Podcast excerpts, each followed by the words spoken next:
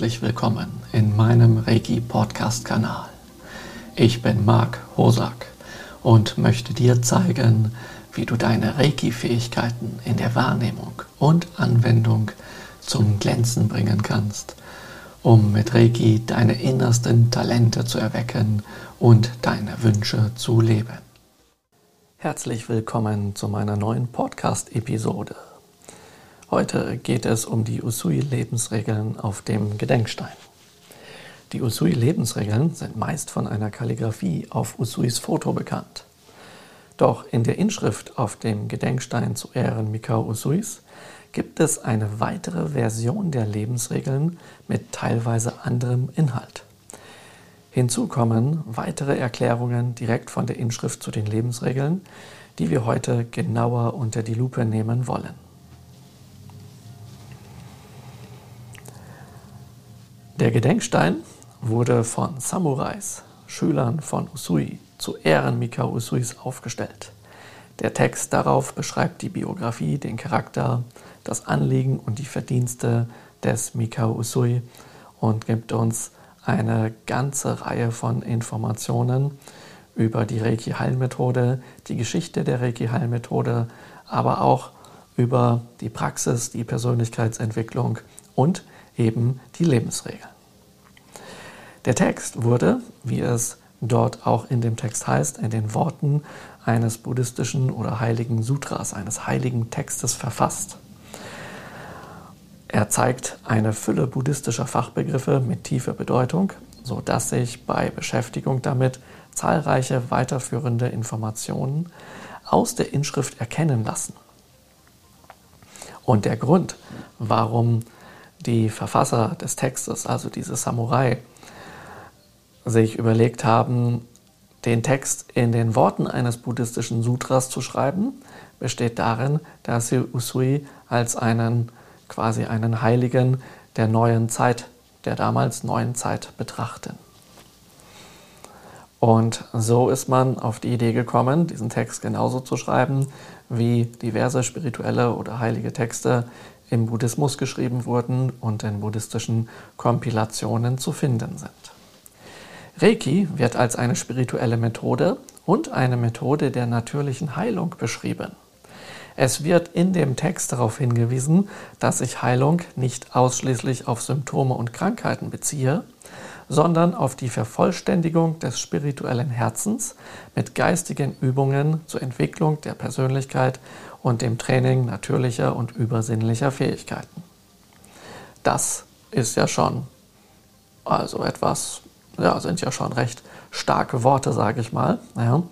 Das heißt, während im Westen oft geglaubt wird, dass das eine Methode, Methode ist des geistigen Heilens, des Handauflegens, wo viele Leute ja doch den Fokus eher auf Symptome und Krankheiten haben, geht es hier eben nicht ausschließlich darum, sondern um die Vervollständigung des spirituellen Herzens. Das spirituelle Herz ist, ähm, wenn du das örtlich sehen wolltest, in der Mitte deiner Brust nicht gleichzusetzen mit dem physischen Herzen, sondern es betrifft eher dein, ja, dein spirituelles Herz, deinen Geist und deine Seele und was du mit dem Herzen wahrnimmst, die Empathie und was deine Urnatur sozusagen ausmacht. Und wenn man dieses vervollständigt, heißt das, dass du quasi diverse Übungen durchführst, um die Dinge loszuwerden, die nicht zu dir gehören, um wieder zu deinem eigentlichen Ursprung zurückzukehren. Und dafür gibt es geistige Übungen, das heißt Übungen, die du anwendest. Also wir sagen heute vielleicht eher spirituelle Übungen, ja, Energiearbeitsübungen, ähm, Mentalübungen und dergleichen zur Entwicklung der Persönlichkeit. Denn die ähm, Persönlichkeit äh, passt ja quasi zu der Person eines Menschen, aber Person äh, kommt von Persona und heißt Maske. Das heißt, das, was die Persönlichkeit ist, das ist nicht unbedingt das, was der Mensch wirklich ist. Und entwickeln bedeutet, dass du sozusagen zu deinem Ursprung zurückkommst. Und ähm, dann gibt es auch noch das Training natürlicher und übernatürlicher Fähigkeiten. Also das sind sogenannte ähm, übersinnliche Fähigkeiten der Naturbegabung. Das heißt, du trainierst Wahrnehmungsebenen und Einflussebenen, die du vornehmen kannst, die über die fünf Sinne hinausgehen. Auf dem Gedenkstein werden zwei Anwendungen mit Reiki aufgezeigt. Reiki geben durch Handauflegen und das ist sozusagen das, was den ersten Grad äh, im Usui Reiki beschreibt und dann aber auch noch die kontemplative Meditation der Lebensregeln und das ist auch ein Teil des ersten Grades. Auf den zweiten Grad mit den Symbolen wird hier eher indirekt eingegangen, aber das mit dem Handauflegen und den Lebensregeln der kontemplativen Meditation steht hier so drin.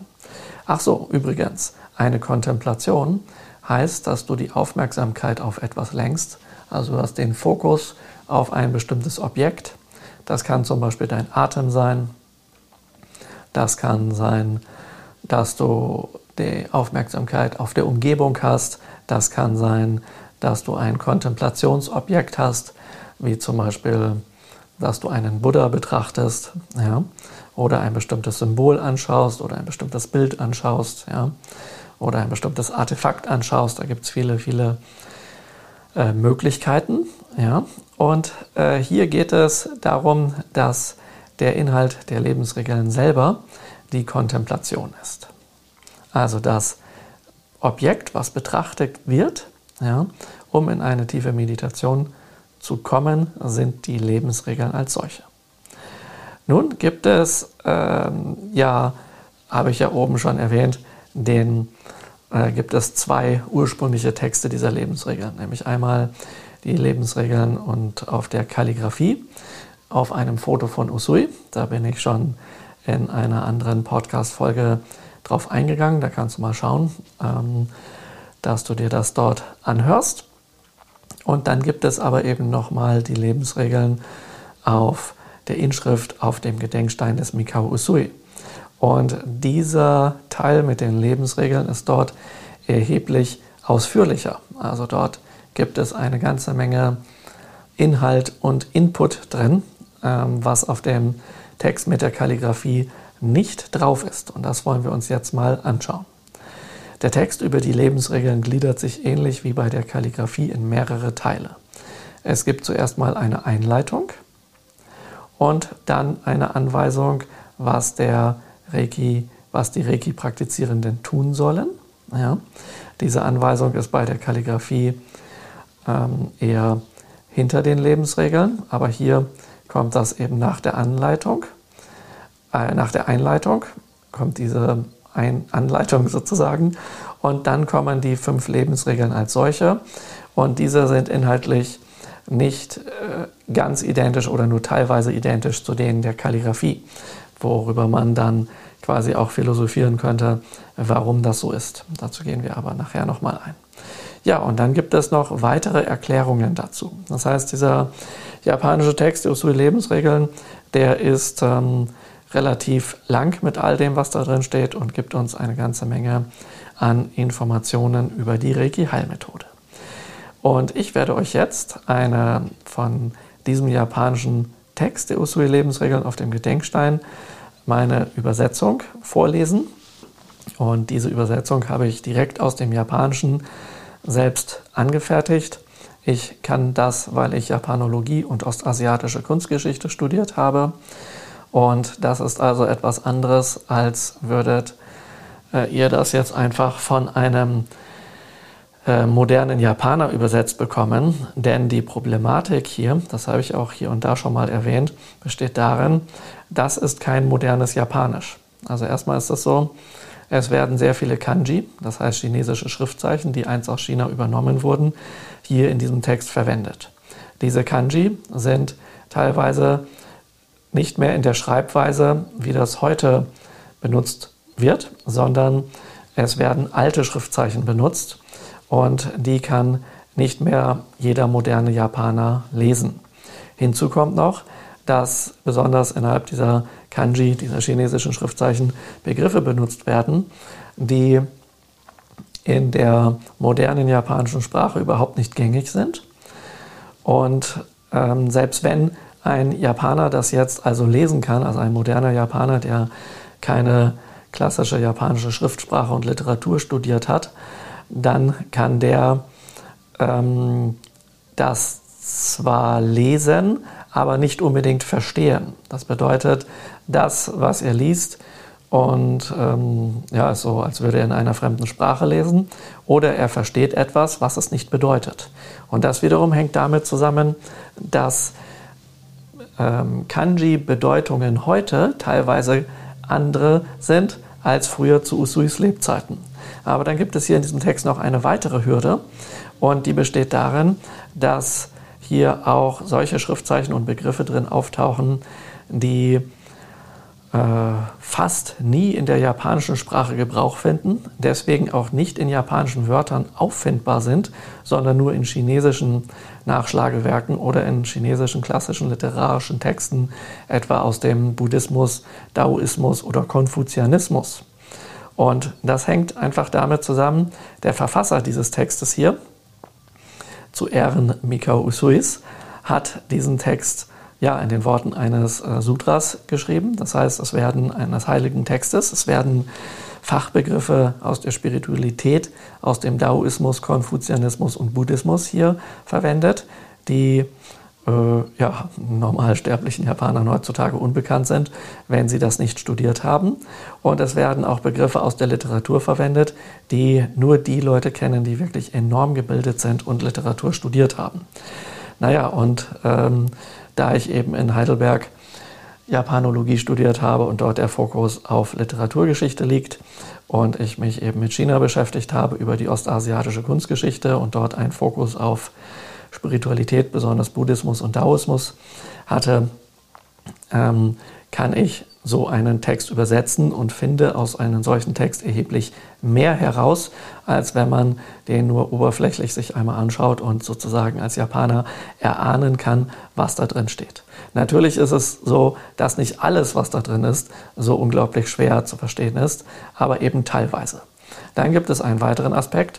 Neben den ganzen äh, Kanji, diesen chinesischen Schriftzeichen, die quasi die Wortbedeutungen liefern, ist alles, was die Grammatik betrifft, nicht in der modernen Form geschrieben, in der Schriftart Hiragana, die für Grammatik heute benutzt wird, sondern da hat es eine Entwicklung gegeben innerhalb der Geschichte. Das heißt, das, was früher für Grammatik benutzt wurde, wird heute für Fremdwörter benutzt als Schrift und ähm, und das war früher eben anders und deswegen ist hier eine andere Schriftart, nämlich Katakana. Das ist erstmal nicht so schwierig und das kann natürlich ähm, jeder moderne Japaner lesen und auch Leute, die Japanisch lernen, weil das die einfachste Schrift sozusagen ist. Der Haken hier ist allerdings der, dass die Grammatik eben das klassische Japanisch ist und nicht das moderne Japanisch ist. Und das muss man auch richtig lernen und dafür muss man also lernen Japaner bis zum Abitur in der Schule und gegebenenfalls wird das dann im Studium vertieft. Das heißt, auch das ist nicht jedem Japaner geläufig, was das bedeutet. Und das ist eigentlich erstmal wichtig, damit ein moderner Japaner diesen Text einfach lesen kann, dass man diesen Text in modernes Japanisch übersetzt. Und das ist auch eine Vorgehensweise, was ganz häufig bei klassischen Texten so gehandhabt wird, nämlich besonders, wenn man sogenannte chinesische Texte hat oder von Japanern geschriebene chinesische Texte, die nicht ganz chinesisch sind.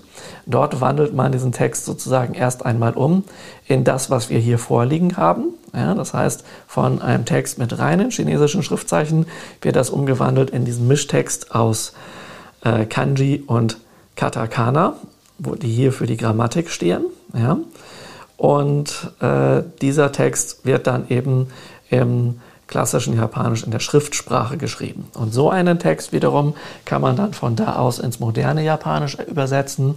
Und einer, der das kann, der kann es dann natürlich auch ähm, dann gegebenenfalls weiter übersetzen in eine weitere Sprache, wie zum Beispiel Englisch oder Deutsch, sofern er diese Sprache beherrscht. Das heißt, bei so einer Übersetzung gibt es immer ähm, mehrere Hürden sozusagen, aus welcher Zeit stammt dieser Text und ist derjenige, der den Text liest, in der Lage, das zu lesen, auch wenn er Japaner ist.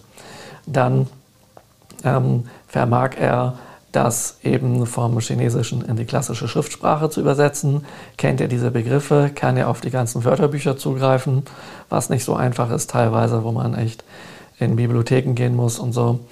Und was auch mit dem Internet nicht so ohne weiteres möglich ist, kann der genügend Chinesisch, dass er gegebenenfalls chinesische Wörterbücher nutzen kann und sowas ist eine Schwierigkeit. Und kann er dann das in die japanische Schriftsprache übersetzen ja, und von da aus dann eben weiter in das moderne Japanisch. Aber selbst wenn wir was im modernen Japanisch haben, ist das so, Japaner haben heutzutage immer noch Probleme mit der äh, mit westlichen Sprachen. Also es gibt sehr wenig Japaner, sehr wenige Japaner, die wirklich gut Englisch, geschweige denn Deutsch können. Und ähm, ja, und es gibt auch sehr wenig Leute aus dem Westen, die sehr gut Japanisch können, dass sie das verstehen. Und dann ist es natürlich auch wichtig, sich in die ganzen Fachbegriffe, die es dort gibt, sozusagen hineinzudenken und diese verstanden zu haben. Und das ist nicht etwa eine technische Sprache, die man jetzt so ohne weiteres lernen könnte, sondern hier geht es auch um eine Gefühlssprache, um eine literarische Sprache und zusätzlich noch um spirituelle Inhalte, was da bedeutet, dass wer spirituelle Inhalte nicht praktiziert und dort entsprechende Erfahrungen hat, und zwar genau diese spirituellen Inhalte praktiziert, dem wird es sehr, sehr schwer fallen, das zu übersetzen. Außerdem gibt es einige historische Fachbegriffe, die zwar jeder Japaner kennt, aber die man leicht überlesen kann und, äh, oder die irgendwann mal im Geschichtsunterricht in der, äh, in der Schule in Japan auftauchen, aber vielleicht geht es dir so ähnlich wie mir.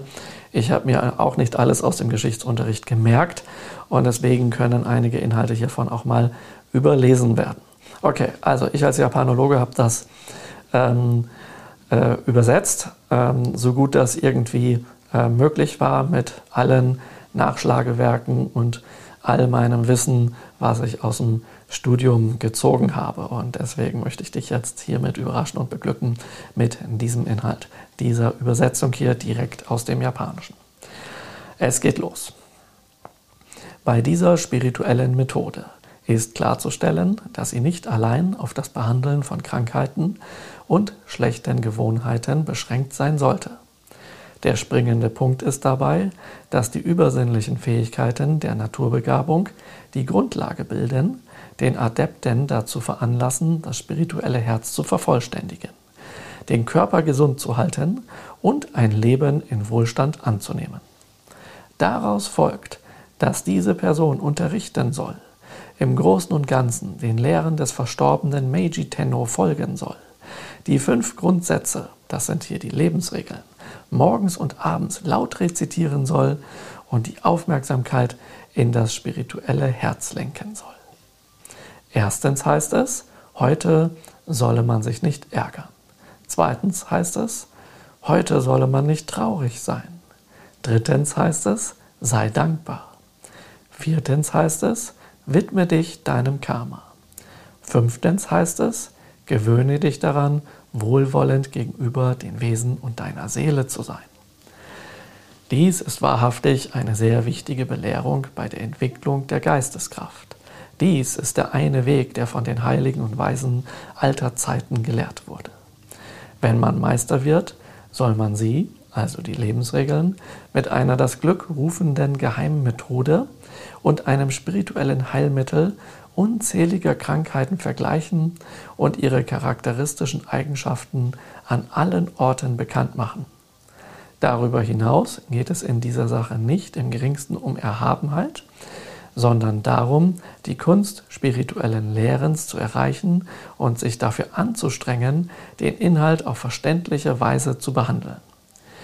Wenn du dich auf die Knie setzt, deine Aufmerksamkeit nach innen richtest, tief ein- und ausatmest, die Hände vor dem Herzen zusammenlegst und morgens sowie abends die Lebensregeln rezitierst, entwickelt das einen reinen und gesunden Geist als Folge einer ausgewogenen und aufrichtigen Praxis.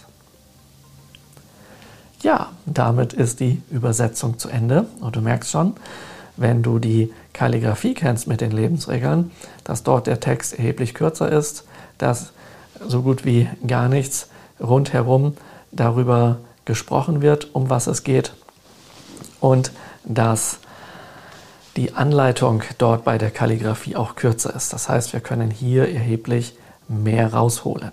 Ja, ja genau. Und jetzt wollen wir uns mal die Einzelteile davon anschauen. Dabei ähm, lese ich dir auch das Japanische vor und übersetze dann jeden einzelnen Satz nochmal und dann gehen wir dort auf einzelne Inhalte ein und ich erzähle dir, was ich über meine Japan-Kenntnisse darüber noch so weiß und oder aus meinen Forschungen und so und was es dazu sozusagen noch zu sagen gibt. Und das Ganze ist dann nicht einfach eine Interpretation, die ich mir einfach so ausgedacht habe, sondern ich schaue auf die Wortbedeutung und die Inhalte aus der Sicht und aus der Zeit von Usui. Ja, also wie haben die Leute das damals gesehen?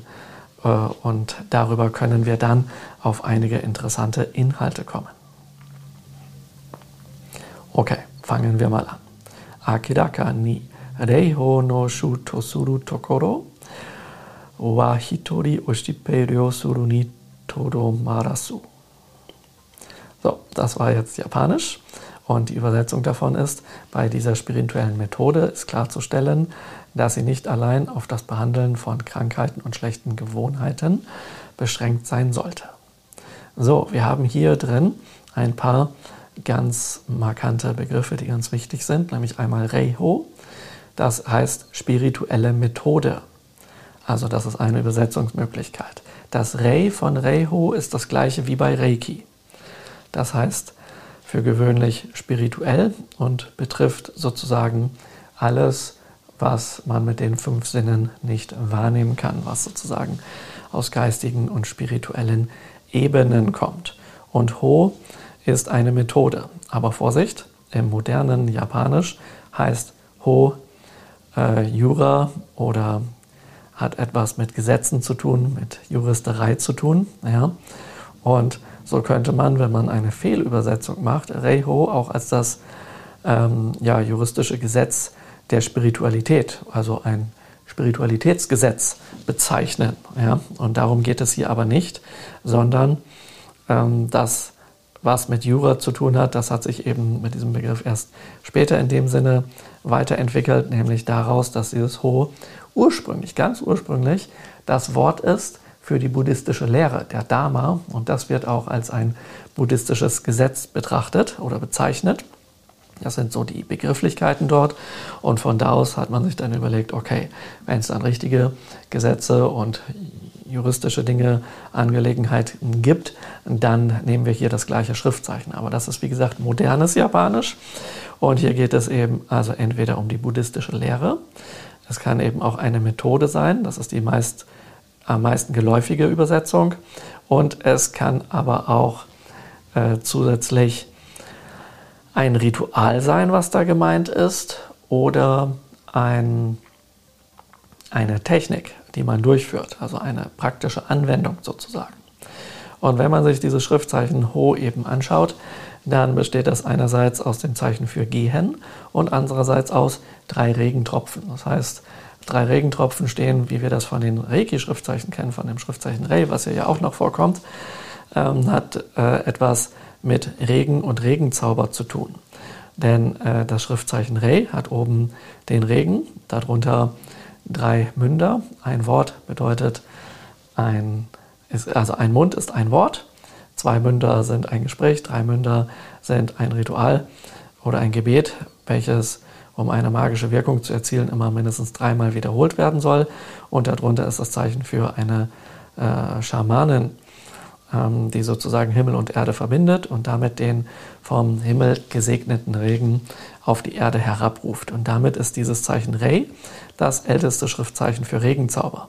Das habe ich mir übrigens nicht so ausgedacht, sondern das kann man nachlesen in entsprechenden japanischen und chinesischen Nachschlagewerken. Das hatte nämlich, mal so kurze Anekdote am Rande, mal jemand äh, kritisiert, wo ich einen Vortrag gehalten habe ähm, und dann machte das die Runde. Ja, ja, der Hosak, der macht da seine eigenen Interpretationen rein, wie er gerade lustig ist, um irgendwie seine eigene Meinung da zu verbreiten und tut dann so, als sei das traditionell. Ja, das ist ein schöner Versuch, aber weit gefehlt. Deswegen erwähne ich das, falls du das also mal gehört haben solltest. Nein, mein Wissen schöpfe ich, mein Wissen schöpfe ich aus der Literatur, den Nachschlagewerken und was ich in Japan so mitbekommen habe in den buddhistischen Tempeln, den shintoistischen Schreinen von Shugendo-Leuten und so, wo ich überall praktiziert und trainiert habe. Daher weiß ich das. So, und ähm, dieses Ho habe ich ja jetzt erzählt, was wir meistens als Methode übersetzen. Das hat eben diese drei Regentropfen. Das heißt, wir haben den Regen in dem Reiki-Zeichen und ähm, dabei ist eben nicht nur der physische Regen mit Wasser gemeint, was aus den Wolken kommt, sondern damit ist besonders auch ein Segen gemeint. Und diese drei Regentropfen in dem Ho von Methode, Ritual, äh, Anwendung, Technik oder buddhistisches, buddhistische Lehre, ist, damit ist dieser Segen gemeint, dass der sozusagen schon da ist, dass diese Tropfen herunterkommen. Und deswegen sieht man links in dem Zeichen Ho drei übereinander liegende Punkte, die so schräg sind, während der letzte Punkt so aussieht, als würde er, das ist so ein bisschen langgezogen, als würde er wieder vom Boden abprallen, wenn er sozusagen gelandet ist. Das heißt, hier handelt es sich um den Segen, der entsteht, wenn man den Weg sozusagen geht.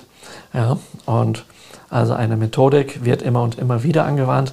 Es geht nicht um etwas, was man einmal anwendet. Das ist also nicht eine Einmalanwendung, sondern etwas, was regelmäßig angewandt wird. Und da kennst du sicherlich von dem Text der Lebensregeln auf der Kalligraphie diesen Ausspruch dort Shinshin Kaizen, kontinuierlicher Verbesserungsprozess für Körper, Geist und Seele, was dort steht. Ja, und äh, das sagt hier spirituelle Methode aus. Und die Reiki-Heilmethode, also das, was wir immer als Reiki bezeichnen, wird hier auf dem Gedenkstein eben meistens nicht als Reiki bezeichnet, sondern wenn das Wort Reiki benutzt wird, dann ist damit auch die Reiki-Kraft, also die spirituelle Lebensenergie gemeint. Oder es wird einfach die gesamte Methode als Usui Reiki Ryoho bezeichnet. Ähm, aber wenn es einfach um die Methodik von Reiki gibt, geht, was wir als Reiki bezeichnen, wird das auf dem Gedenkstein als Reho bezeichnet. Also ist einfach, kannst du dir das einfach so vorstellen, immer wenn wir von Reiki sprechen, spricht Usui ähm, oder die Verfasser und die Verfasser von diesem Text, die Usuis Schüler waren, von Reiho. Dann haben wir hier noch ein weiteres interessantes Wort in diesem Satz, nämlich ähm, dieses Wort, was für, ähm, was für Krankheiten ähm, steht. Und das muss ich mal gerade hier heraussuchen. Ähm, genau, das heißt hier Shipei. Und ähm, das ist auch noch insofern interessant. Also dort taucht einmal das Wort für Krankheit in Körper, Geist und Seele auf. Ähm, und gleichzeitig aber auch das ähm, Wort für schlechte und leidbringende Gewohnheiten. Ja? Und ähm, das ist insofern interessant, dass das Wort für Krankheit, also eben solche nicht nur die physischen Krankheiten betrifft, sondern auch also eben Körper, Geist und Seele. Ja? Und äh, auch dort ist es wieder so, wenn man in einem normalen Lexikon nachschaut, findet man nur Krankheit. Wenn man aber das Zeichen genauer recherchiert, dann findet man eben diese nähere Bedeutung. Und dann geht es eben hier zusätzlich auch noch um schlechte Gewohnheiten. Ja?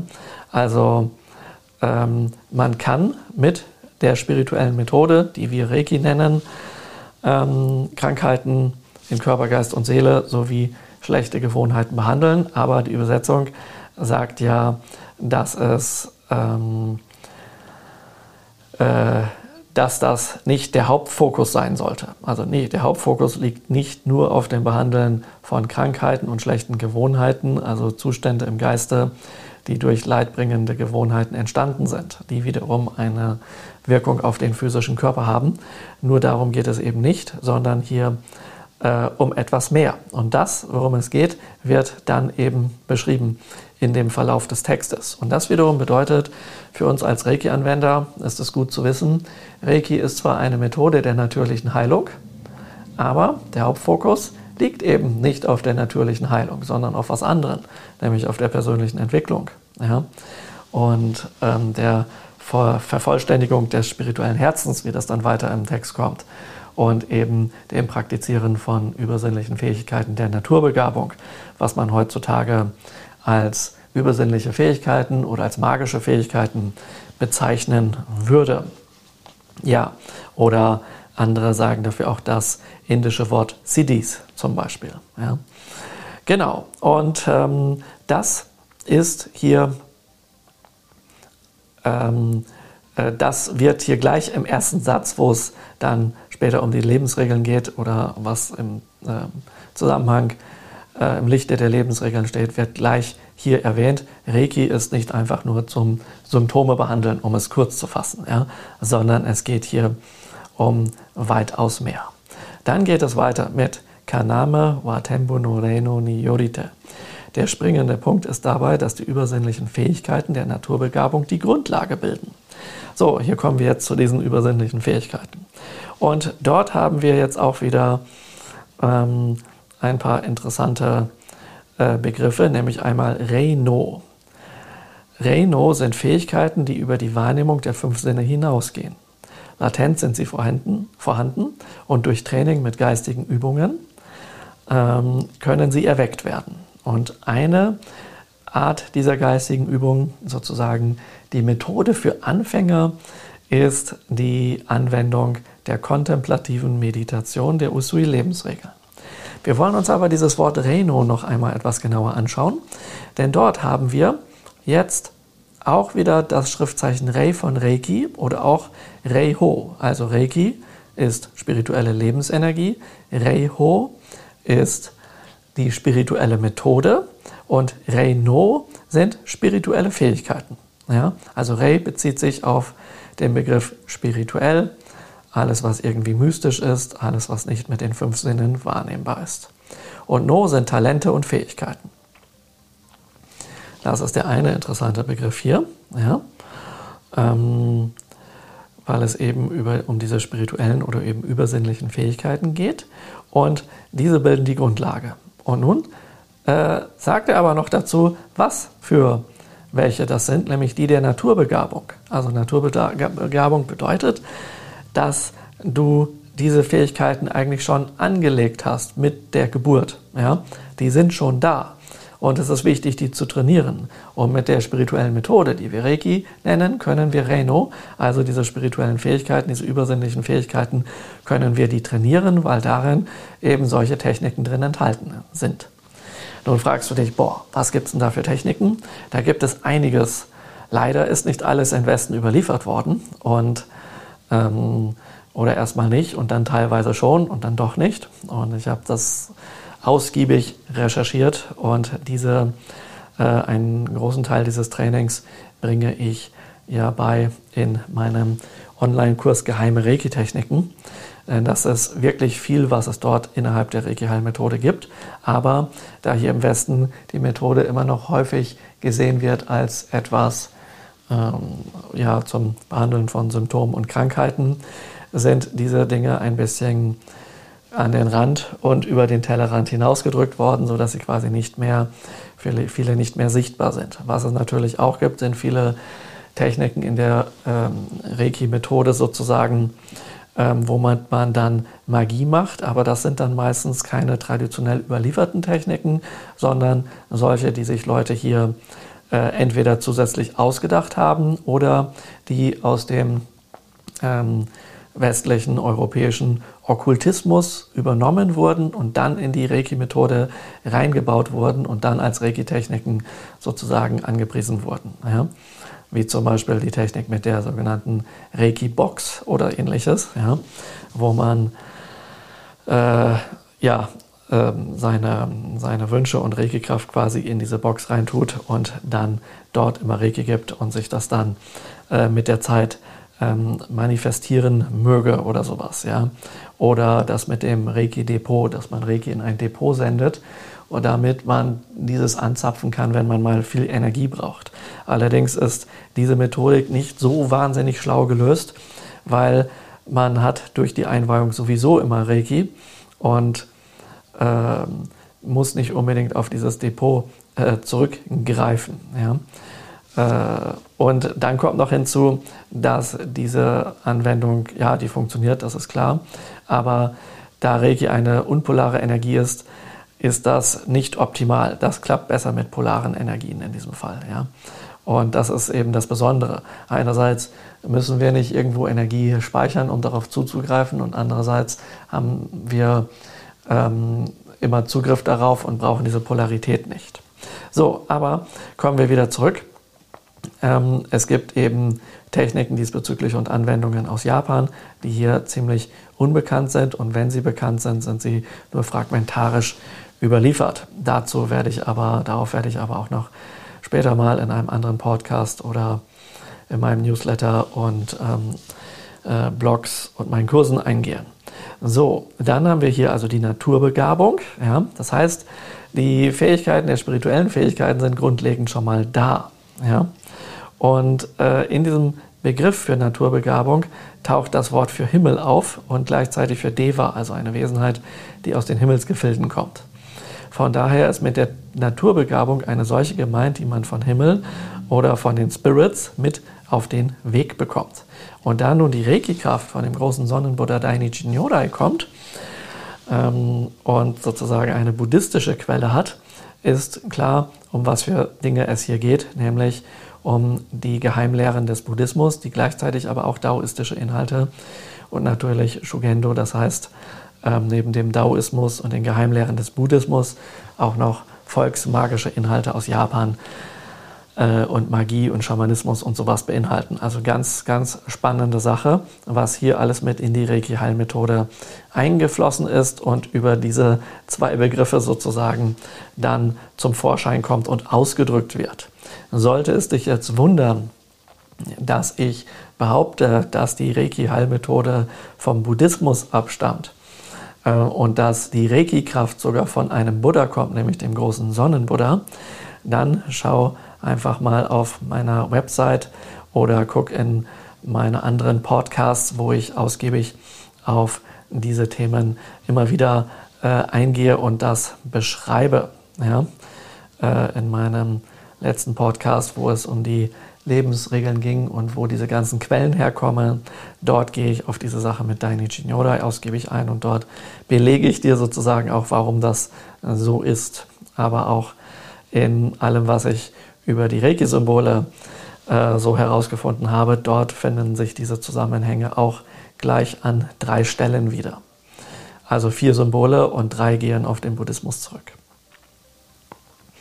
So, dann geht es hier weiter mit dem Nächsten Satz. Kokoro o tadashiku, shimi o sukoyaka ni shite, jinsei no fukushi o ukeshimuru ni ari.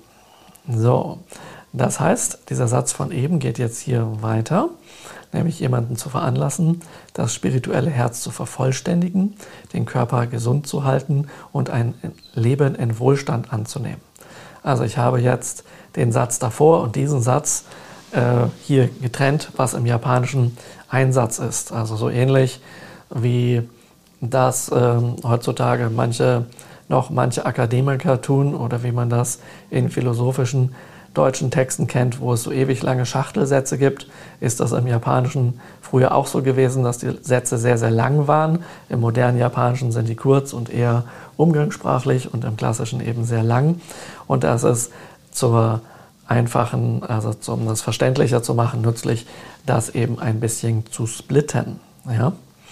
So, und ähm, jetzt schaue ich mal. Ähm, ja, also hier taucht dieses spirituelle Herz eben auf.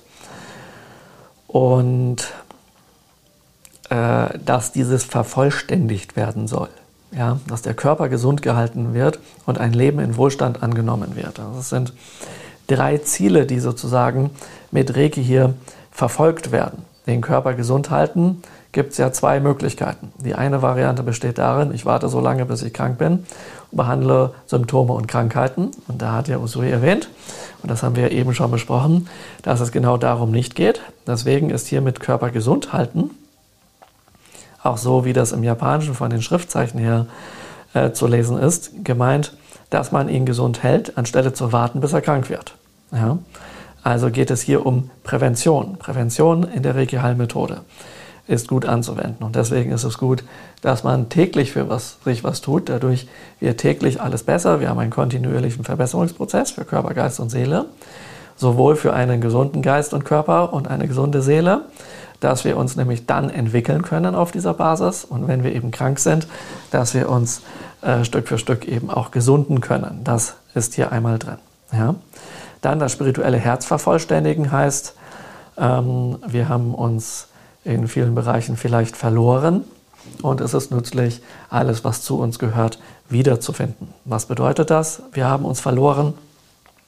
Naja, jeder von uns wurde mal erzogen und wir haben einige Prägungen im Laufe der Kindheit und der Jugend und äh, des Lebens äh, einige Prägungen sozusagen mit auf den Weg bekommen. Und äh, ja, Prägung bedeutet, eine Münze prägt sich nicht von alleine. Vorher ist es zum Beispiel ein flaches Stück Metall und durch die Prägung bekommt es eben die, ähm, das Relief, also das Muster einer Münze, was es selbst nicht wegmachen kann oder nicht so ohne weiteres.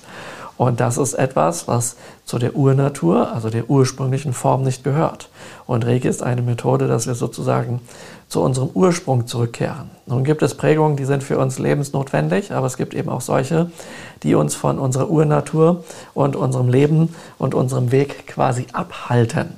Und äh, diese heißt es ausfindig zu machen und diese heißt es zu reinigen und damit dann äh, und um dann wieder hinter der Reinigung zu sehen, was kommt jetzt zum Vorschein, was sind wirklich wir selber. Ja?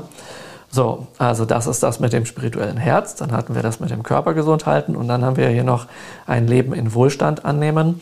Das heißt, ähm, hier sagt uns Usui wohl, alles Käse mit der Askese. Es geht nicht darum, dass du auf einem Berg oder in einer Höhle irgendwie von allen entsagst, wie das Usui gemacht hat, um zur Reiki-Heilmethode zu kommen. Ja, da war das für einen, einige Wochen mal wichtig und deswegen haben wir Reiki. Aber das Leben als solches sollte ein Leben in Wohlstand sein. Ja? Also Usui hat geistige Übungen der, ähm, der übersinnlichen Fähigkeiten der Naturbegabung für uns im Kurama-Gebirge praktiziert und ist damit zu Reiki gekommen und war so freundlich und so großzügig und großartig, das mit der Welt zu teilen. Und gleichzeitig sagt er aber auch, das kann man ja für einen kurzen Moment mal machen im Leben, für eine gewisse Phase, aber dann ist es nützlich, ein Leben in Wohlstand anzunehmen. Das heißt, man kann es sich auch gut gehen lassen. Das sagt auch aus, dass Reiki nicht eine Methode ist, mit der man sich selbst aufopfern soll.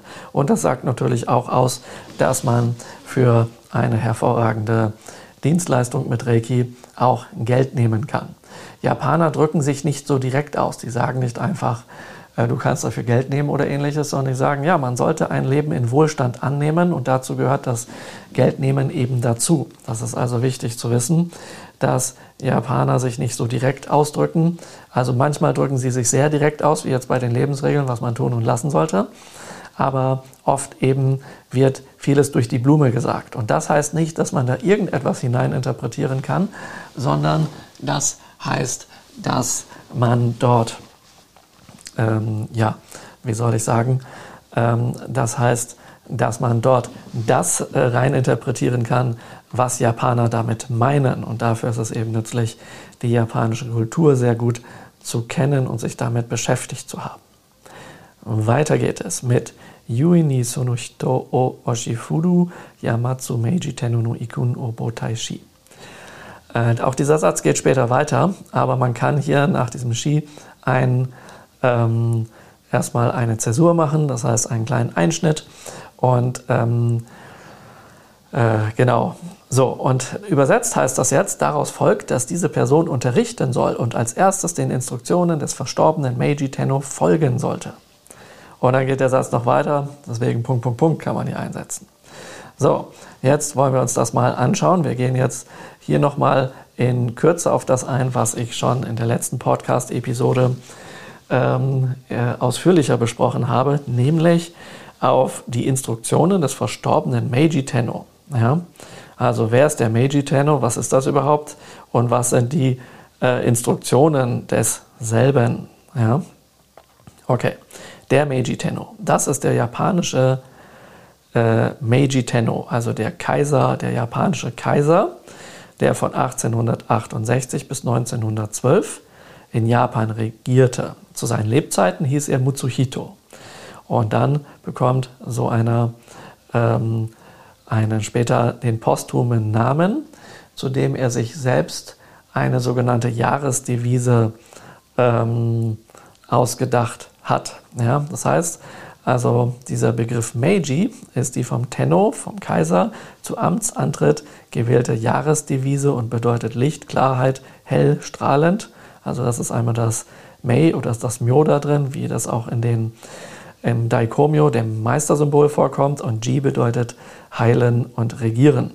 Und daher ist dieser äh, Name in seiner Bedeutung auch vielschichtig. Ja? Und ähm, offenbar war Mikao Usui dem Meiji Tenno sehr zugetan, wie es in jener Zeit insbesondere für diejenigen, die aus dem ehemaligen Samurai-Stand kamen, so Sitte war. Ja? Denn die Samurai sahen sich als dienende Schützer des Tenno, also des Kaiser an. Ja? Samurai, dieser Begriff selber bedeutet ja dienen. Ja? Also ein Samurai ist einer, der der dient. Dann dieser Tenno-Begriff. Tenno, sagte ich ja schon, bezeichnet den japanischen Kaiser. Und äh, darin taucht das Wort Himmel auf und Himmel bedeutet, also Ten, das Wort japanische Wort Ten heißt Himmel und Deva hat also etwas mit spirituellen göttlichen Wesen, spirituellen Wesen aus den lichten Gefilden zu tun. Und das No da drin bedeutet Kaiser, ja, also sozusagen der Kaiser des Himmels. In Japan geht bzw. eher ging man davon aus, dass der Kaiser von der Sonnengöttin Amaterasu ja, abstammt. Amaterasu ist ja auch wieder ein japanisches Wort und bedeutet, bedeutet wörtlich die den Himmel bescheinende. Ja? Also das ist die Sonnengöttin Amaterasu. Sie bescheint den Himmel und damit ist die Sonne gemeint. Und von dieser Sonnengöttin Amaterasu soll eben der Kaiser abstammen. Ja, in einer direkten Linie, also von, von Tenno zu Tenno zu Tenno, kommt man irgendwann rückwirkend auf die Sonnengöttin Amaterasu. Das heißt, so wie es eine Linie von Reiki-Meistern im Usui-Reiki gibt, die irgendwie auf Usui zurückgehen, so gibt es auch eine Linie der Tenno, die irgendwann auf die Sonnengöttin Amaterasu zugehen. Das heißt, es gibt einen ersten Kaiser, so wie es im Reiki einen ersten Menschen gibt. Also Reiki ist der erste Mensch, der Reiki praktiziert, in dieser Form, wie wir das als Usui-Reiki kennen. Aber die Reiki-Kraft selber kommt ja nicht von Usui, sondern wurde über Usui hier in die Welt gebracht.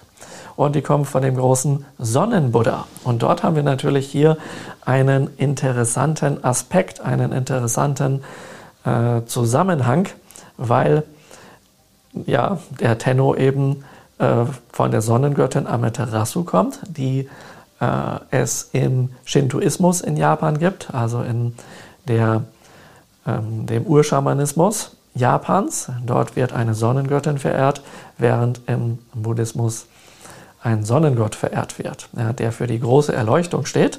Und die große hellstrahlende Erleuchtung bedeutet zufälligerweise auf Japanisch übersetzt Daikomyo, was die Aussprache des Meistersymbols der Reiki-Heilmethode ist. So, und ähm, insofern handelt es sich aus ursprünglich japanischer Sicht hier nicht nur um einen irdischen Kaiser, sondern um einen himmlischen Kaiser, der in Japan wie ein Gott verehrt wurde. Er ist sozusagen der Oberhaupt, äh, das Oberhaupt des japanischen Schamanismus, dem Shinto, was Weg der Götter bedeutet oder Weg der Spirits bedeutet. Und äh, das ist historisch jetzt insofern knifflig, ähm, weil dem, mit dem äh, Japan wurde mit dem Ende des Zweiten Weltkrieges sozusagen genau dieser Punkt verboten, dass man sagt, dass er von der Sonnengöttin Amaterasu abstammt. Ja. Es war sogar die Rede davon, ob der Tenno nicht einfach abgeschafft werden soll. Und dann hieß es, okay, ihr könnt euren Tenno behalten, aber nur unter diesen besonderen Bedingungen. Dann haben wir aber hier noch das ähm, Wort Ikun. Und das sind die hinterlassenen, sind hinterlassene Belehrungen.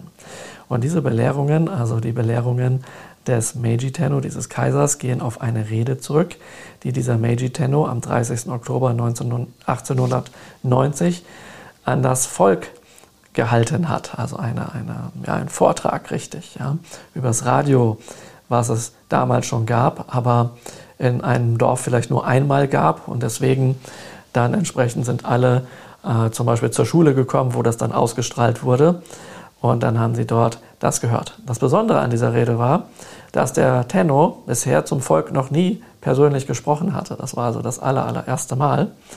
Und das war etwa ein Jahr, nachdem die erste japanische Verfassung erlassen wurde. Ja, und warum ist das jetzt so besonders, dass der Tenno ans Volk spricht? Ja, einerseits war es das erste Mal nach Tausenden von Jahren, wo man den Tenno hat. Ja. Und ähm, das heißt, da der eben wie ein Spirit verehrt wurde, ist man gar nicht davon ausgegangen, dass seine Stimme in dem Sinne wirklich hörbar wäre. Ja. Oder viele sind davon nicht ausgegangen, obwohl es natürlich ähm, viele Leute gibt, wie jetzt äh, Samurai oder andere Adlige oder Mönche, die mit dem Tenno gesprochen haben. Aber sie haben zu dem immer gesprochen, zu diesem Menschen immer gesprochen, als sei er ein Gott. Also das ist ganz, ein ganz spannendes Phänomen sozusagen. Nun geht es weiter. Asayu Gokai Otonaete Kokoro ni nen Seshimu. Die Übersetzung. Ich sagte ja vorhin, der eine Satz, der ging der hörte da plötzlich auf. Das heißt, hier haben wir Punkt, Punkt, Punkt, Komma, die fünf Grundsätze morgens und abends rezitieren soll und die Aufmerksamkeit auf das spirituelle Herz lenken soll.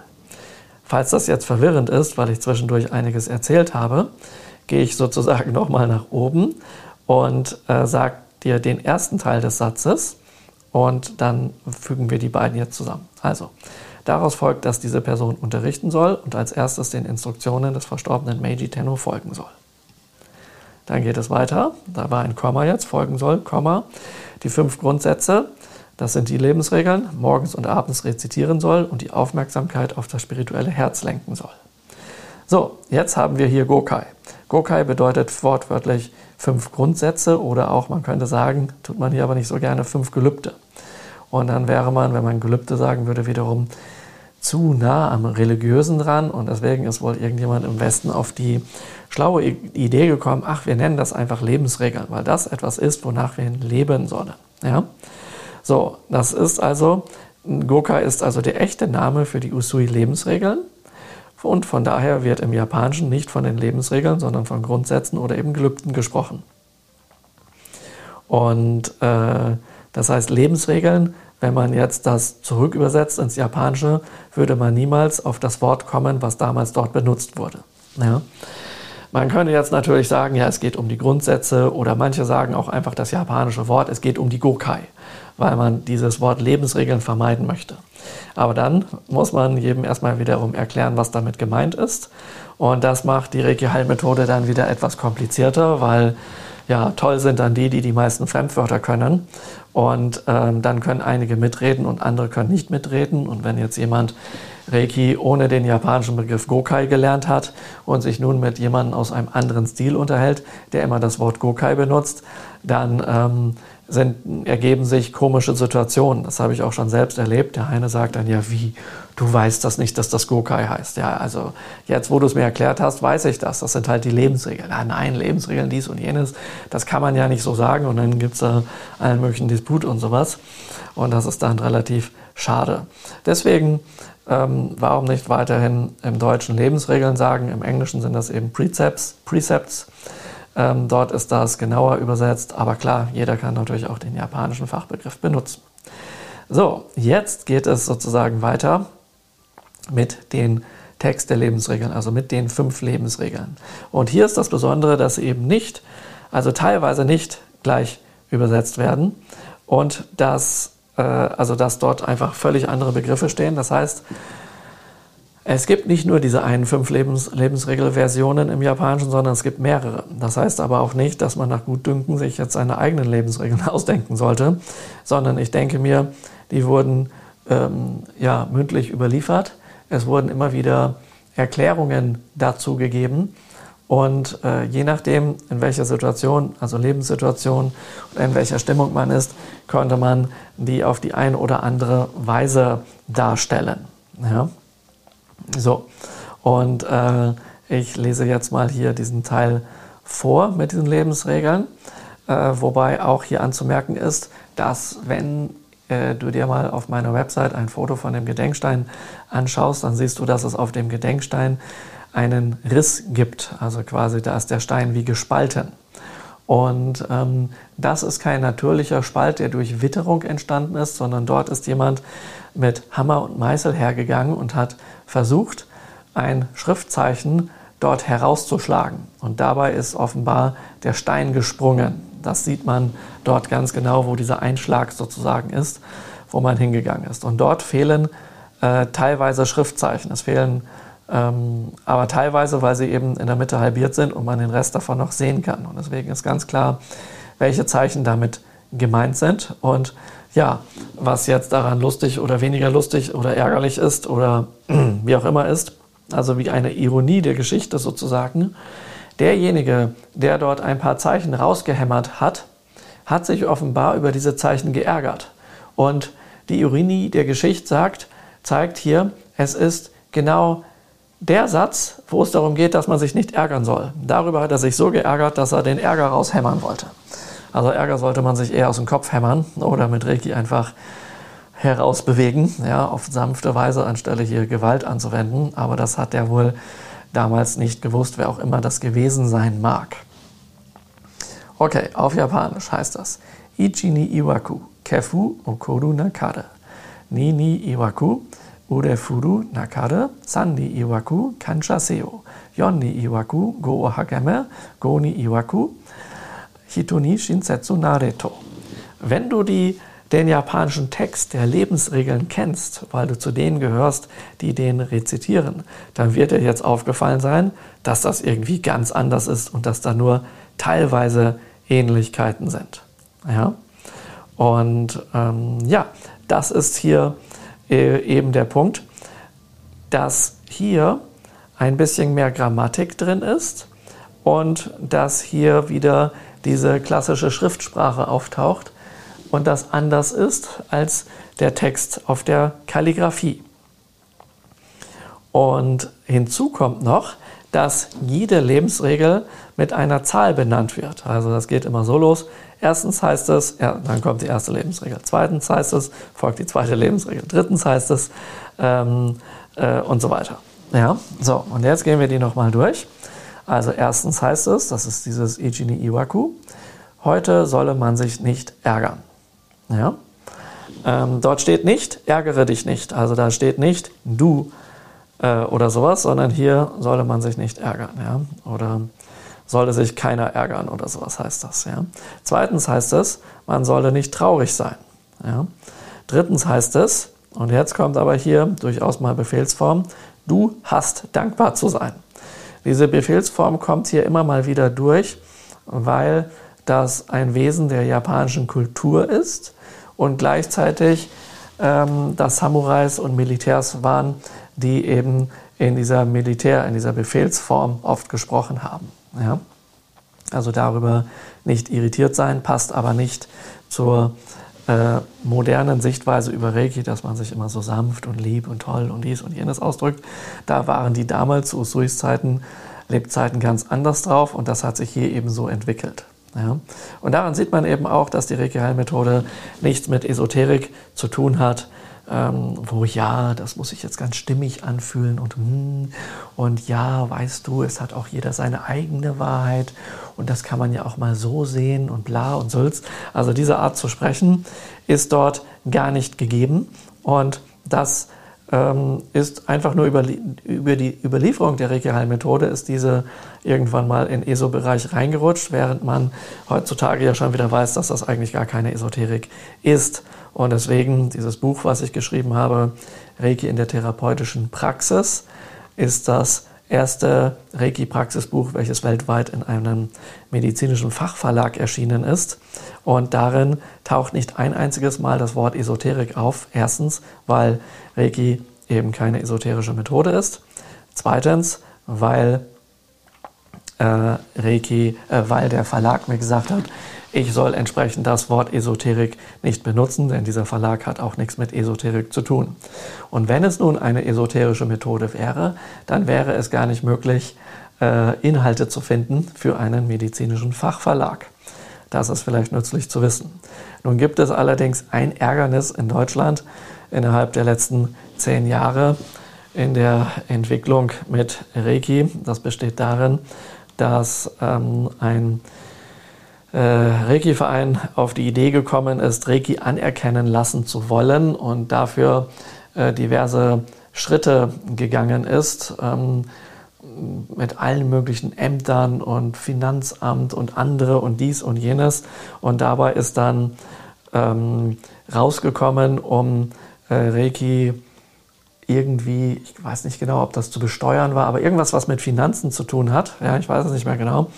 Naja, auf jeden Fall wurde dort Reiki dann, musste das äh, irgendeine Ziffer bekommen oder irgendeine, irgendeine Ausdrucksweise und der Ausdruck, der dann gewählt wurde, äh, dass Reiki eine esoterische Heilslehre sei. Und das ist sozusagen der ultimative Schlag ins Gesicht, wo es mich auch wundert, dass sich dieser Verein dort nicht gewehrt hat ähm, dagegen, also das, äh, der Schlag ins Gesicht in die Reiki-Heilmethode, weil Reiki ist keine esoterische Heilsmethode. Das stimmt einfach nicht. Und da denke ich, wurde einfach schlecht kommuniziert. Also wie kann es sein, dass Leute in Ämtern darauf kommen, so einen Begriff zu wählen, wenn Reiki gar nicht als etwas Esoterisches quasi beschrieben wird. Und das ist auch einer der Gründe, warum ich strikt gegen diesen Versuch bin, Reiki hier anerkennen zu lassen, wo man dann um Biegen und Brechen irgendwas versucht und dadurch Reiki quasi irgendwie dann doch in die esoterische Schmuddelecke gedrückt wird, ähm, obwohl es das äh, definitiv weder verdient hat, noch dass es das ist. Ja? Aber gut, das ist meine Meinung. Und da kann jeder eine andere Meinung haben, aber ich sehe das ebenso und ich lade dich ein, darüber nachzudenken. So, und nun haben wir ähm, hier eben dieses mit dieser Befehlsform. Da sind wir ja jetzt stehen geblieben. Also du hast dankbar zu sein. Dann als nächstes, fünftens heißt es, gewöhne dich daran, wohlwollend gegenüber ähm, deiner Seele zu sein. Jetzt fällt mir aber gerade ein, äh, dass ich hier äh, in meiner Übersetzung einen Teil vergessen habe. Wow, das fällt mir jetzt erst im Podcast ein, jetzt wo ich hier diese Aufnahme mache. Nämlich irgendwo fehlt hier viertens. Viertens heißt es. Und was steht dort? Go Hageme. Das ist der gleiche, die gleiche Aussprache wie in den Lebensregeln mit, äh, auf, auf der Kalligrafie. Das muss ich hier natürlich noch unbedingt auf meiner Website ergänzen. Da frage ich mich, warum das noch nie jemandem aufgefallen ist. Das ist ja ein Ding. Ja, also viertens heißt es, ähm, strenge dich an mit deinem Karma oder kultiviere dein Karma mit äh, auf jedwede Weise, wie du kannst. Ja? Ähm, äh, umgangssprachlich sagt man hier sozusagen, ähm, kultiviere gutes Karma oder sorge dafür, dass du dass du gutes Karma aufbaust. Baue gutes Karma auf oder sowas. Ja. So wäre das umgangssprachlich, aber dann trifft es das nicht mehr genau, weil hier ausdrücklich das mit den Anstrengungen drin steht. Ja. Und äh, ja, das heißt nicht, arbeite hart, wie das oft angenommen wird. Diese Übersetzung ist falsch. Warum das falsch ist, schau dazu einfach nochmal in, äh, in den Podcast von neulich rein ähm, wo ich auf die Quellen der Lebensregeln eingehe, da gehe ich auf dieses Thema ausdrücklich drauf ein. Also es heißt nicht, heute arbeite hart. Ja? Das hängt wieder mit einer Fehlübersetzung zusammen aus der, aus der japanischen Sprache, dass modernes Japanisch mit klassischem und spirituellem Japanisch verwechselt wurde. So, dann haben wir eben, gewöhne dich daran, wohlwollend gegenüber deiner Seele und den Lebewesen zu sein. Das heißt, das ist hier ein viel ähm, äh, ausführlicherer Inhalt, ja? Ähm, nämlich dieses Nareto heißt gewöhne dich daran. Ja? Und dann Hitoni Shinsetsu ähm, äh, hat man ja in den Lebensregeln der Kalligrafie Hitoni Shinsetsu nie. Und da geht es eben nicht nur, also Hito ist nicht nur man selbst, äh, nicht nur die Menschen als solche, die anderen, sondern auch mein Selbst und alle Lebewesen dazu gehören, also auch Pflanzen, Bäume und sowas. Ja. Okay. Und dieses ähm, erstens heißt es, zweitens heißt es und so weiter, ähm, heißt auch, erstens wird gesagt oder zweitens wird gesagt. Ja, dieses heißt ähm, heißt eben auch sagen. Und das ist eine Ausdrucksweise, wie sie von Meistern alter Zeiten, wie etwa Lautze verwendet wurde, wenn sie etwas Wichtiges gesagt haben. Damit will also der Autor dieser Inschrift hier ausdrücken, dass der Meister Usui spricht und dass der Inhalt der Usui-Lebensregeln wichtig ist. Ja, also damit wird, das ist sowas wie ähm, wörtliche Rede, also Anführungsstriche oben und unten. Ja, jetzt spricht der Meister und er sagt erstens das und zweitens sagt er das und drittens sagt er das und viertens und fünftens das und sowas. Ja, also hier soll wirklich gesagt werden, das sind die wahrhaftigen Worte des Meisters. Und wenn das seine Worte sind, ist die Frage, wow, wenn das wirklich seine Worte, seine wörtliche Rede ist, was heißt denn das? Das heißt, dass Usui mehrere Versionen der Lebensregeln gelehrt hat. Und das ist natürlich mega spannend. Ja, ähm, ja genau. Auch das hier steht, man soll nicht traurig sein, ja, ist ja ein Ding, weil auf der Kalligrafie steht, ähm, sorge dich nicht. Ja, oder von Sorgen lass ab oder sowas. Ja, man soll sich nicht sorgen. Aber hier steht nichts von dem Wort Sorgen. Hier ist einfach ein anderes Schriftzeichen. Hier steht, sei nicht traurig oder sei nicht melancholisch. Ja, genau. Also hier haben wir andere Inhalte dieser Lebensregel. Weiter geht's mit Korejitsu ni Shugyo no Ichidai kun ni shite ko seiken no keikai suru mono tosono ki o ichi ni seri. Dies ist wahrhaftig eine sehr wichtige Belehrung bei der Entwicklung der Geisteskraft. Dies ist der eine Weg, der von den Heiligen und Weisen alter Zeiten gelehrt wurde. Ja, hier haben wir jetzt ganz, ganz interessante Sachen. Wir haben nämlich das Wort Shuyo. Und das sind die sogenannten geistigen Übungen, die durch Askese, das heißt intensives und kontinuierliches Training erlangt werden. Das sind insbesondere kontemplative Meditationen und Pilgerreisen in Wäldern und Bergen. Also das spricht sozusagen an, man geht für eine Weile ähm, ins Gebirge und praktiziert dort. Das ist ein Teil. Aber ein Teil ist eben auch das kontinuierliche Training, was man regelmäßig und täglich durchführen kann neben seinen Alltag oder in den eigenen Alltag integriert. Askese bedeutet nicht, dass man von allem entsagen soll, sondern Askese bedeutet einfach, dass Reiki mit allen Aspekten, die hier in der Gedenksteininschrift auftauchen und die gelehrt wurden, anzuwenden ist. Ja? Also wirklich alle Aspekte und diese regelmäßig anwenden. Das heißt nicht nur dann, wenn einem was wehtut, sondern am besten sich selbst jeden Tag Reiki geben. Die Tage hat mich einer angeschrieben, dass er, ähm, ja, dass er irgendwie einen Energiemangel hat. Und er meinte, er ist nun in Reiki eingeweiht. Äh, wie denn das sein kann, dass er jetzt noch einen Energiemangel hat? Er ist doch schon eingeweiht. Der Irrtum, der hier vorliegt, ist, die Einweihung ist nicht dafür da, dass man immer haufenweise Energie hat, sondern die Einweihung ist dafür da, dass man eben zum Reiki-Kanal wird, dass die Reiki-Kraft durch den Scheitel in dich hineinströmt und aus den Händen den Füßen, den Fingerspitzen, der Zunge, der Augen und so weiter wieder herauskommt. Aber eben insbesondere dann, wenn es gebraucht wird und wenn es gezielt angewandt wird.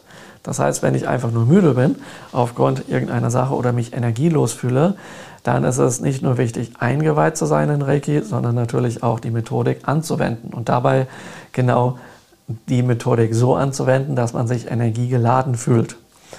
Wenn du das noch nicht kennst, kannst du dich ja zu meinem kostenlosen E-Mail-Kurs über die äh, sieben Power-Positionen ja, äh, zur Vitalisierung und Energetisierung anmelden. Findest du auf meiner Website. Ich kann den Link aber auch hier unten drunter tun. Ja, okay. Ähm, das ist das. Und dann geht es wieder weiter. Sensei kodo o nite shofuku no hiho manbyo no reiyaku no nase wa kono honryo no itaru tokoro shiraru heshi. So, diese, äh, was ich hier übrigens immer vorlese, ist dieses klassische Japanisch. Ähm, das äh, spreche ich auch nicht so fließend oder spreche ich eigentlich gar nicht. Ähm, und deswegen klingt das auch ein bisschen anders, als wenn ich normal Japanisch spreche.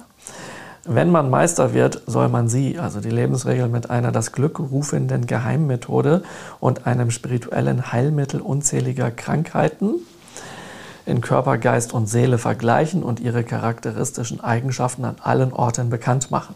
Sieht man wieder, früher war es so, dass man relativ lange Sätze hatte, heute würde man das ein bisschen aufdröseln. Also, was heißt denn dieser Satz hier und was heißen diese Inhalte dort? Ja, das heißt hier, ähm, hier ist eine Anweisung sozusagen für Reiki-Meister. Was sollen Reiki-Meister tun? Ja, was ist die Aufgabe von Reiki-Meistern? Also, wenn man Meister wird, soll man sie, die Lebensregeln, mit einer das Glück rufenden Geheimmethode und einem spirituellen Heilmittel unzähliger Krankheiten vergleichen. Ja? So, also nochmal aufdröseln. Als Meister ist es nützlich, erstmal zu wissen, dass die Lebensregeln eine das Glück rufende geheime Methode sind. Aber auch die äh, Reiki-Methode ist eine das Glück rufende geheime Methode. Äh, und das ist hier nicht genau gesagt. Also es steht hier nämlich nicht das Wort Lebensregeln nochmal, das japanische Wort dafür, aber es ist klar, dass sich das darauf bezieht und gleichzeitig bezieht es sich aber auch auf die spirituelle Methode, die weiter oben erwähnt wird. Also hier bezieht es sich, denke ich, auf beides. Ja? Das heißt, wenn man Meister wird, soll man sowohl die Lebensregeln als auch die äh, spirituelle Methode namens Reiki mit einer das Glück rufenden Geheimmethode und einem Heilmittel unzähliger Krankheiten vergleichen. Ja? Das Heilmittel, und zwar das spirituelle Heilmittel, sorry, habe ich eben ein Wort vergessen, das spirituelle Heilmittel unzähliger Krankheiten ist ja eben die Reiki-Heilmethode. Aber gleichzeitig auch die Lebensregeln, wenn man sie richtig anwendet, nämlich wie man sie anwendet im Rahmen einer Meditation, einer kontemplativen Meditation. So, und man soll es eben damit vergleichen. Das heißt, man sagt nicht, das ist das, sondern man vergleicht es damit. Und sagt, ja, guck mal, äh, man kann mit Reiki das und das machen und das kann man damit auch machen und sowas. Ja? Das heißt, wenn man das vergleicht, dann spricht man mit anderen darüber. Ja? Das ist dann ebenso nützlich. Also ist das gut, darüber viel zu reden. Und dann natürlich ihre charakteristischen Eigenschaften an allen Orten bekannt machen. Früher war das einfach so, das hat man dann sozusagen, da ist man wie Usui auf einen, auf einen Platz gegangen, zum Beispiel vom Kaiser, vor dem Kaiserpalast und hat sich dann dorthin gestellt und den Leuten was davon erzählt. Und heute ähm, geht das zum Beispiel übers Internet, über Online-Kurse, über Webinare, über Vorträge, über soziale Medien und sowas. Ja. Das heißt, man kann das, was Usui gesagt hat damals, auf das Heute und die heutigen Möglichkeiten ähm, übertragen. Ja. Die Schlüsselwörter, die hier auftauchen, die ähm, habe ich ja schon in der Kalligrafie, in der anderen Podcast-Folge erklärt, deswegen überspringen wir die jetzt hier. Ja, aber außer dass ich die nur ganz kurz erwähne, also Shofuku ist eine geheime Methode zum Einladen des Glücks. Hiho ist eben ein, eine, äh, also Shofuku no Hiho ist eine geheime Methode zum Einladen des Glücks, wobei das Ho, das hatten wir schon oben, kann auch ein Ritual sein, ja, oder eben eine Lehre, eine Technik. Und Hi bezeichnet sich bei Geheim nicht um etwas so Geheimes, dass es ja, äh, dass es, man es niemandem sagen soll, weil man soll es ja verbreiten. Ja? Und wenn man es dann praktiziert, weil man es verbreitet oder weil man es verbreitet und darüber redet, dann offenbaren sich noch weitere Geheimnisse innerhalb der Methode, die man gar nicht unterrichten kann. Und das ist hiermit auch gemeint. Und das erkläre ich, wie gesagt, in der anderen Podcast-Episode über die Quellen der Lebensregeln und der Übersetzungen und sowas. So, dann geht's weiter. Shikamo Kaido no Michi ni Itarite, Rikimete, Hikin o Munte, Toshi Nanida Koen no Koto Naku. Darüber hinaus geht es in dieser Sache nicht im geringsten um Erhabenheit, sondern darum, die Kunst spirituellen Lernens zu erreichen und sich dafür anzustrengen, den Inhalt auf verständliche Weise zu behandeln. Was heißt denn das jetzt? Okay, äh, es geht nicht um Erhabenheit in dieser Sache. Also wer Reiki praktiziert und wer darüber redet, wer Reiki verbreitet, wer Reiki-Meister ist, sollte alles darum tun, Erhabenheit zu meiden. Erhabenheit ist sozusagen ein Gefühl, was, äh, äh, was einem, ja, ein Gefühl, wo man glaubt, dass man besser ist als die anderen in irgendeiner Form. Und das wäre dann sozusagen der Beginn von Größenwahn. Und leider, leider, leider habe ich schon viele Leute in Reiki-Kreisen erlebt, die dem Größenwahn verfallen sind.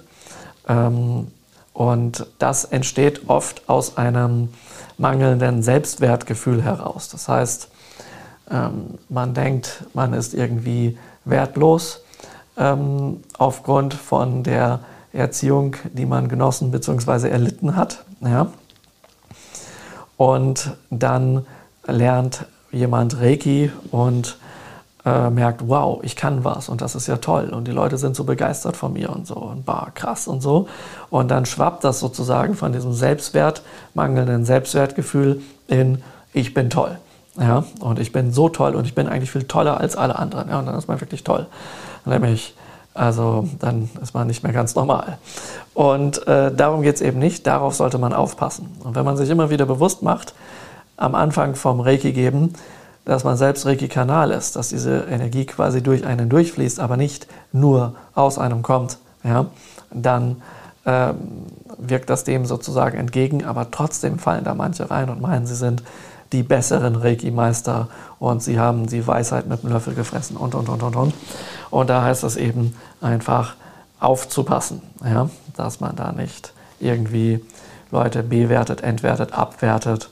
Es heißt aufzupassen, dass man nicht anfängt, irgendein Mobbing zu machen, was leider öfters vorkommt. Und ich wurde und werde selber auch immer wieder gemobbt. Heute ist ja das probate Mittel dafür Fratzenbuch und ähnliches, ja, ähm, wo Leute immer, immer wieder probieren, ja, mich quasi irgendwie auszuschalten ähm, durch Mobbing, Shitstorm und dergleichen. Das ist unschön und darum geht es eben nicht, sagt Usui hier. Und äh, deswegen ist das ein Teil der persönlichen Entwicklung, so etwas weniger zu tun. Oder eben nicht mehr zu tun, sondern eben sich an die Lebensregeln zu halten und freundlich zu sein. So, und es geht eben nicht im geringsten um Erhabenheit, sondern darum, die Kunst spirituellen Lehrens zu erreichen. Ja? Da kann man sich jetzt überlegen, was das heißt. Ja? Also einmal die spirituelle Lehre lehren, das heißt ähm, die Philosophie, um die wir uns jetzt hier kümmern, und äh, mal näher durchleuchten, aber natürlich auch die Lehre im Sinne von der Technik sozusagen, ähm, wie man das eigentlich macht, wie die Symbole angewandt werden und diese Dinge. Ja. Und eben das Ganze und sich dafür anzustrengen, den Inhalt auf verständliche Weise zu behandeln. Das heißt, es geht darum, das so den Leuten beizubringen, dass es wirklich jeder verstehen kann. Ja. Und das ist etwas, was ich mir auch immer wieder anschaue. Ich merke ja, ich weiß ja selber, dass diese ganzen Zusammenhänge recht kompliziert sind, aber ich schaue, dass ich das immer weiter vereinfache und möglichst einfach darstelle. Und deswegen bringe ich zum Beispiel immer diese, diese vielen Beispiele und äh, Situationen und, und, und, und, und. Aber ich selber bin dort auch auf dem Weg und ich merke, ja, dieses Jahr bin ich schon ein bisschen verständlicher geworden als letztes Jahr und das letzte Jahr verständlicher als davor. Also das ist, sind sozusagen, ich sehe das so, dass das hier Lebensaufgaben sind, die Usui uns da mit auf den Weg gegeben hat. Ja? Und ähm, dieses ähm, eine, eine Wort hier, wo es um diese, diese äh, verständlichen ähm, Sachen geht, das ist das Wort Hikin. Ja? Und das besagt, dass komplexe Zusammenhänge, etwa aus dem Buddhismus, für die man sonst ein langjähriges Studium in Theorie und Praxis braucht, auf einfache und leicht verständliche Weise erklärt werden sollen, damit sie wirklich jeder verstehen kann. Und genau dies hat Usui mit den Usui-Lebensregeln vorgelebt. Weil diese Inhalte stammen ja aus dem Sutra des großen Sonnenbuddhas und werden in den Usui-Lebensregeln so zusammengefasst, sodass es jeder nachvollziehen und praktizieren kann. Ja? Dann dieser Begriff der Erhabenheit. Ja? Äh, Nochmal, um darauf einzugehen, ein Meister ist nicht mehr wert, nur weil er ein Meister ist. Ja? Deswegen, äh, manche Leute sagen, ja, ich will dann mal meinen Reiki-Meister machen und dafür gehe ich dann auf ein Dreitagesseminar oder sowas. Überleg dir das gut, ob du einfach deinen Meister machen willst und warum du den machen willst. Wenn du glaubst, dass du dann mehr wert bist, dann hinterfrage dich einfach mal selbst. Ja? Und äh, ein Meister soll auch nicht herablassend in seinem Verhalten sein oder in Hierarchien denken. Ja? Äh, das ist mir auch schon öfters in diesen Reiki-Vereinen äh, widerfahren, dass je nachdem, wer man dort ist oder wer Frau dort ist, wird man begrüßt oder nicht begrüßt. Ich hatte einige Mitglieder oder einen Vorstand, einige aus dem Vorstand mal von einem Reiki-Verein hier vor Ort.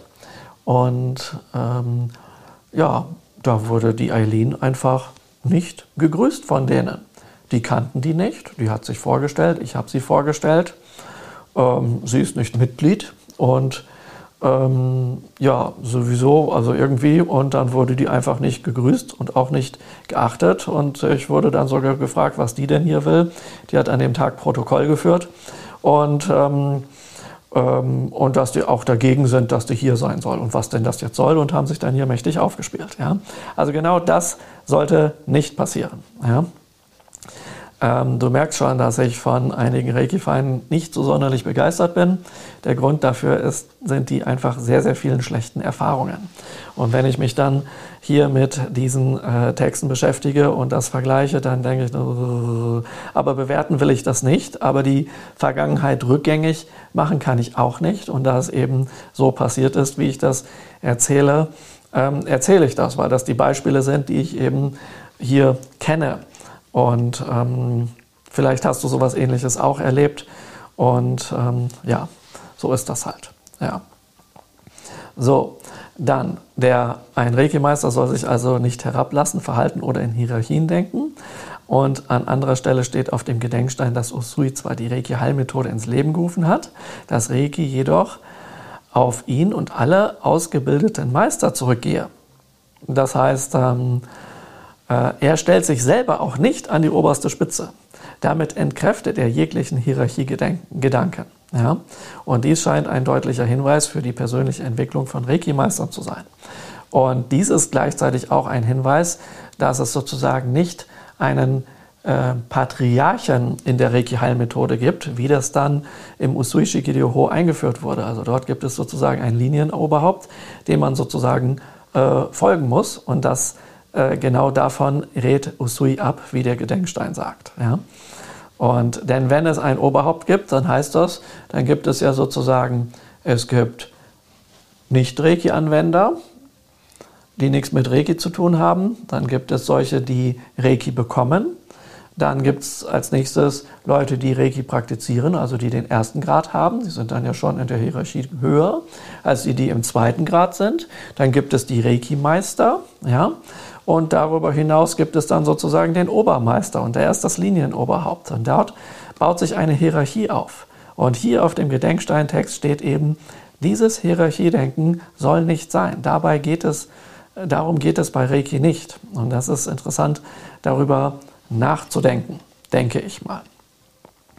Aber da kann jeder drüber denken, wie er möchte. Aber hier steht das halt. So, nächster Satz. Seisa, Gasho Asayu Nenju no Sai ni Junken no Kokoro o Yashinahi Byosho no Gyo ni Fukuseshi Muru ni Ari. Wenn du dich auf die Knie setzt, deine Aufmerksamkeit nach innen richtest, tief ein- und ausatmest, die Hände vor dem Herzen zusammenlegst und morgens sowie abends die Usui-Lebensregeln rezitierst, entwickelt das einen reinen und gesunden Geist als Folge einer ausgewogenen und aufrichtigen Praxis. Ja, sorry für den Schachtelsatz, aber das steht dort im Japanischen so und wir wollen das jetzt mal etwas einfach aufdröseln. Es geht ja los mit, wenn du dich auf die Knie setzt. Und dort ist der japanische Kniesetz mit gemeint. Der wird hier angesprochen. Und der wird beim Meditieren oder beim Beten im Tempel in Japan eingenommen. Er ist sozusagen eine höfliche Sitzhaltung, die auch in anderen Lebensbereichen in Japan verwendet, Verwendung findet. Also ähm, man setzt sich zum Beispiel, wenn es um förmliche und höfliche Treffen geht, wo man sich hinsetzt, setzen sich Japaner äh, nicht unbedingt auf Stühle, das macht man teilweise heutzutage schon so, aber überwiegend eher äh, auf die Knie gegenseitig. Ja. Und dann ähm, geht es darum, dann gibt es so Situationen, wo ein Japaner sagt, Ridakusu, ja, Ridakusu Shtekudasai. Dann sagt er damit, äh, du kannst dich auch äh, entspannt hinsetzen. Und dann geht man eben in Schneidersitz oder halben Lotussitz oder ähm, äh, Frauen gehen dann von dieser starren Sitzhaltung, Kniesitzhaltung in eine Halbkniesitzhaltung, wo sie dann äh, ihre Hüfte sozusagen auf dem Boden absetzen, äh, dass das bequemer ist. und, ähm, und männliche Japaner gehen dann eben in Schneidersitz zum Beispiel. Ja. Das hängt natürlich auch mit der Kleidung zusammen, in welche Sitzhaltung man sich jeweils begeben kann.